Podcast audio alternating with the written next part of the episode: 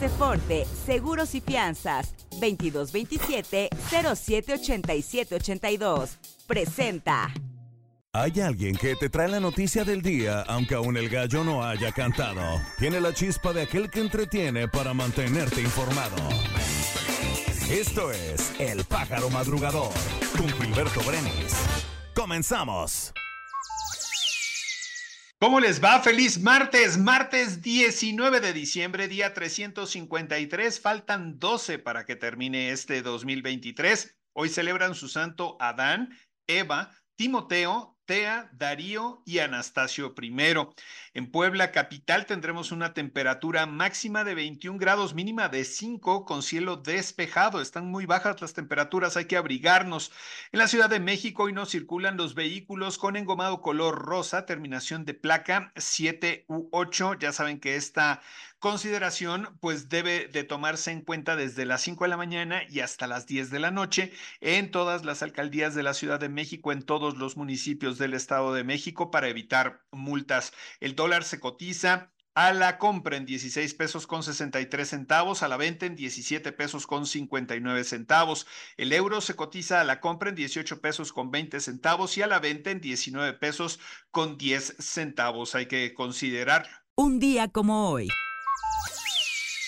Hoy es el Día Internacional del Emo. Recordamos a Carlos Marín, quien formaba parte del cuarteto Il Divo, falleció un día como hoy, pero del año 2021. Wisin, de Wisin y Yandel, está cumpliendo 45 añotes. En 1997, un día como hoy, se estrenó Titanic en las salas cinematográficas. Hoy está cumpliendo años 43 para ser exactos, Jake Gyllenhaal. Y también recordamos a Edith Piaf, quien nació un día como hoy, pero de 1915. Puebla.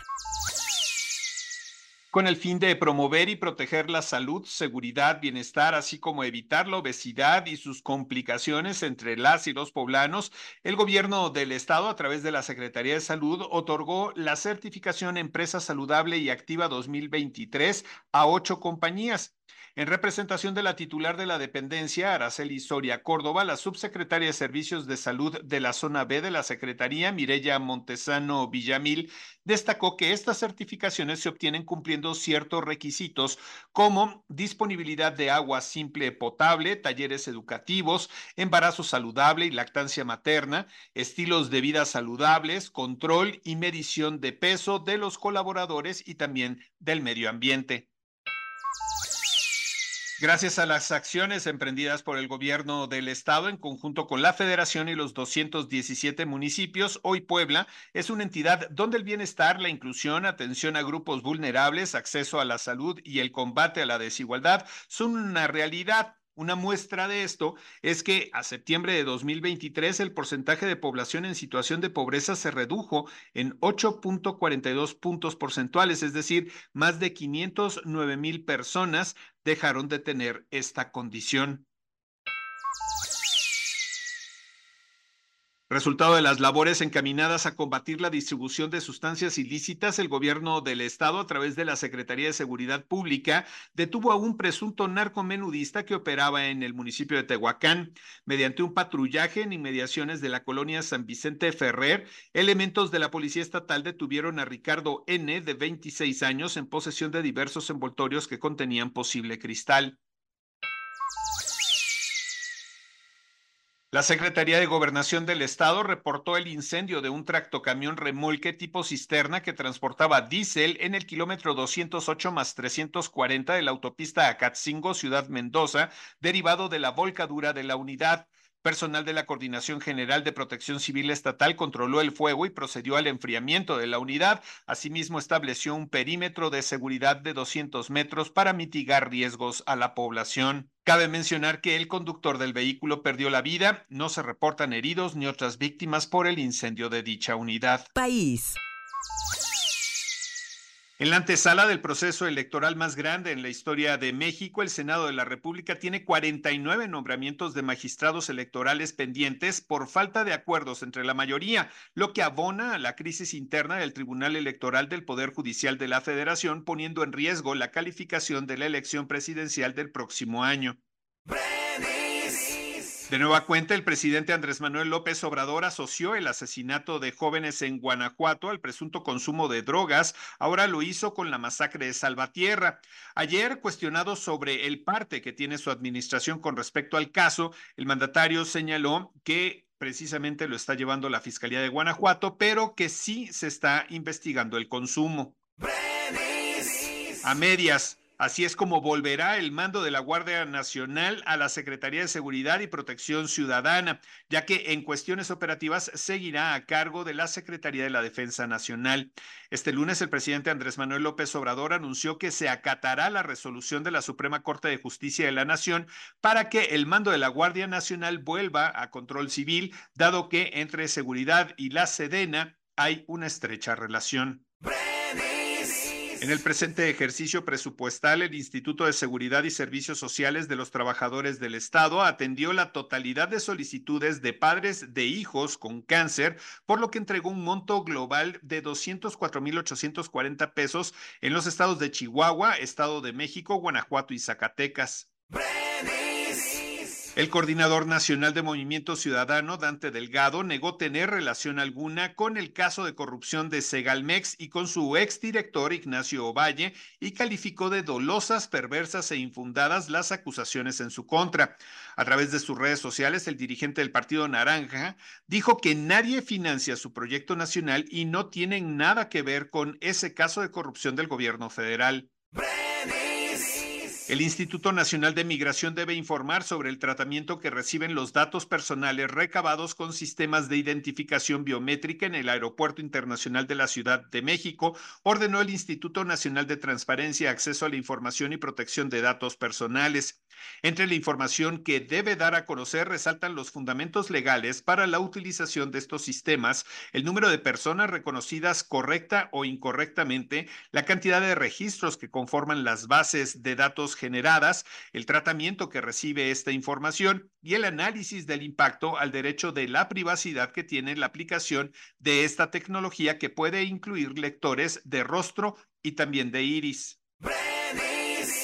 Después de la secuenciación de 150 muestras procedentes de la Ciudad de México, el Sistema Nacional de Vigilancia Epidemiológica, el Instituto de Diagnóstico y Referencia Epidemiológicos, en conjunto con el Instituto Nacional de Medicina Genómica, ambos de la Secretaría de Salud, reportaron el 11 de diciembre una subvariante JN1 del coronavirus SARS-CoV-2 no obstante, de acuerdo con la Secretaría de Salud, la evidencia científica muestra que esta subvariante que ocasiona COVID-19 no representa un riesgo mayor para la salud pública.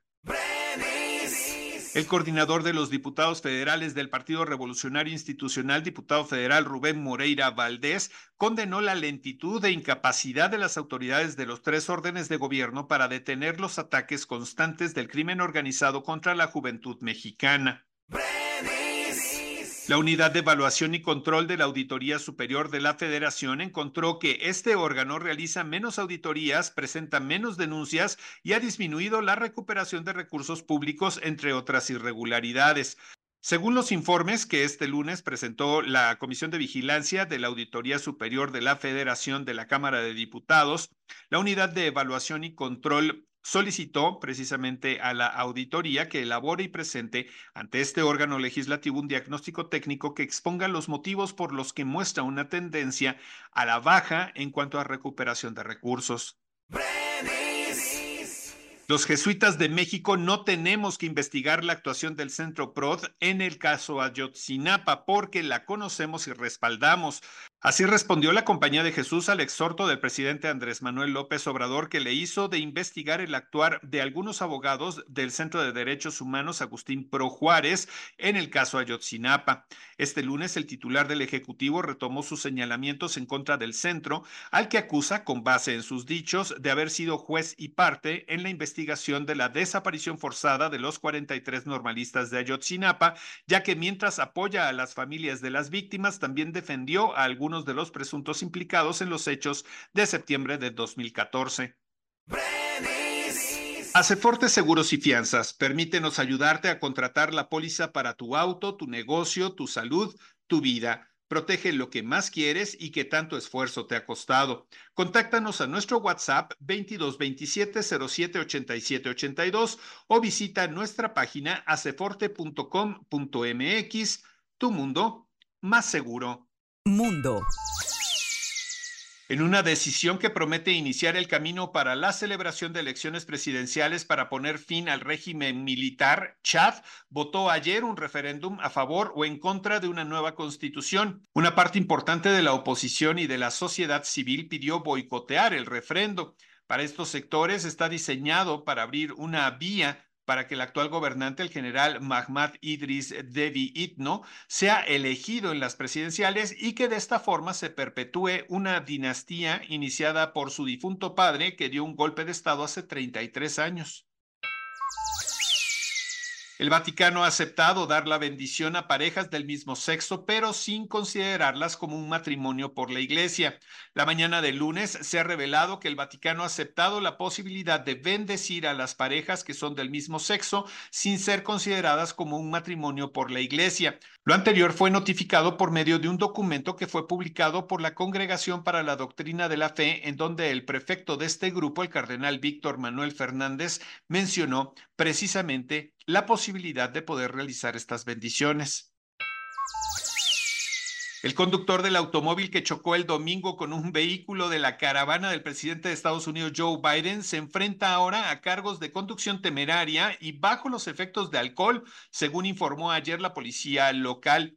El choque accidental fue provocado por un hombre de 46 años de Wilmington, donde se encuentra el cuartel general de la campaña presidencial de Biden. El volcán de Grindavik en Islandia entró en erupción tras meses de inactividad y luego de una serie de continuos sismos. Alrededor de las 10 de la noche de este lunes, tiempo de Europa, se reportó una erupción volcánica en Grindavik, Islandia, esto a semanas de que pobladores fueran evacuados por la alerta de una posible erupción volcánica, resultado de los constantes sismos que movilizaron a la ciudad.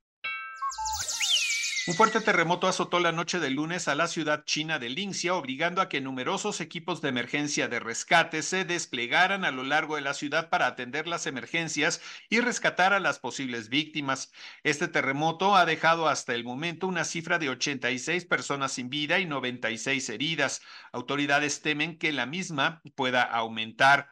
De acuerdo a informes del Servicio Geológico de Estados Unidos, el terremoto habría sido de magnitud 6, mismo que habría causado fuertes temblores y amplios daños económicos, así como decenas de derrumbes que dejaron atrapadas a cientos de personas. El gobernador de Texas, Greg Abbott, promulgó un proyecto de ley en un acto en Brownsville, Texas, que crea un nuevo delito estatal por ingresar ilegalmente a territorio estadounidense en el que los migrantes pueden ser detenidos desde 180 días hasta 20 años en prisión. Esta medida marca un paso enorme en la dura batalla legal que libran el Estado y la administración del presidente de Estados Unidos, Joe Biden, sobre los esfuerzos para reducir la inmigración irregular. Deportes. La Fórmula 1 parece no tener suficiente del mercado de los Estados Unidos con los grandes premios de Miami, Austin y Las Vegas, pues ahora la intención sería realizar una cuarta competencia en territorio de las barras y las estrellas, específicamente en la emblemática ciudad de Nueva York. Según informó el medio italiano Rosso Motori, el presidente de la máxima categoría motor, Stefano Domenicali, habría viajado a la Gran Manzana para reunirse directamente con el alcalde Eric Adams y analizar la posibilidad de tener un gran premio tentativamente en 2026 o 2027. La Comisión Nacional de Cultura Física y Deporte hizo entrega de los tradicionales estímulos a los atletas que destacaron en los campeonatos mundiales celebrados en este 2023.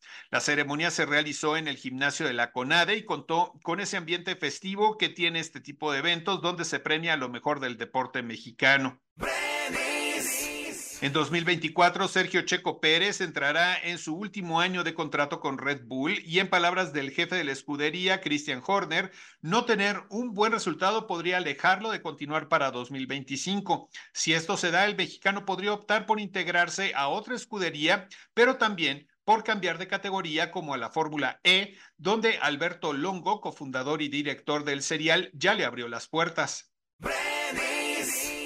Cruz Azul ha renovado su banquillo con la llegada de Martín Anselmi. La baraja de directores técnicos en la Liga MX ha rejuvenecido con la aparición de un nuevo personaje que apenas hace un tiempo pensaba en ser periodista deportivo, graduado de la carrera, pero que mejor optó por la estrategia desde la zona técnica, situación que lo ha hecho multicampeón en su experiencia en el fútbol ecuatoriano con Independiente del Valle y nombrado como uno de los técnicos revelación en Sudamérica en los últimos tiempos.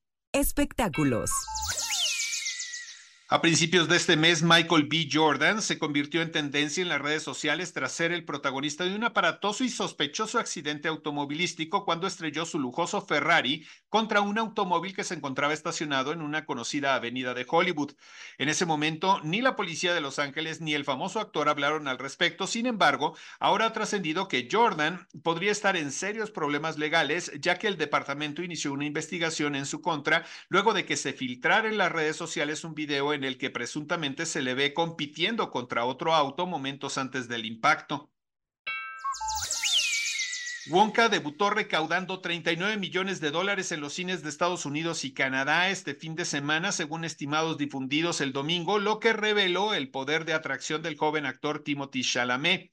Los musicales no han sido muy populares en los cines en estos años recientes, tanto así que Warner Brothers minimizó el aspecto musical de Wonka en las previsiones y se enfocó en Chalamet, el actor de 27 años de edad que se anota su segunda película al tope de la taquilla. La anterior hay que recordar que fue Dune en 2021, que se estrenó recaudando 41 millones de dólares. El actor estadounidense Jonathan Majors fue declarado ayer culpable de agresión y acoso por atacar a su entonces novia en un automóvil. No obstante, el jurado, compuesto por seis personas, determinó que Majors no era culpable de otros dos cargos que requerían que los fiscales demostraran que había actuado con intención. Es así como llegamos al final de esta emisión del Pájaro Madrugador. Muchísimas gracias por su atención. Nos escuchamos mañana. Espero que mientras tanto disfruten de este día. Abríguense mucho, por favor, porque está haciendo frío y sobre todo cuidarnos de las bajas temperaturas y de cualquier enfermedad respiratoria. Soy Gilberto Brenis, así me puedes encontrar en las redes sociales y por aquí estaremos de vuelta en otra emisión más del Pájaro Madrugador mañana. Aceforte, Seguros y Fianzas, 2227-078782. Presentó. Esto fue El Pájaro Madrugador. Nos escuchamos mañana.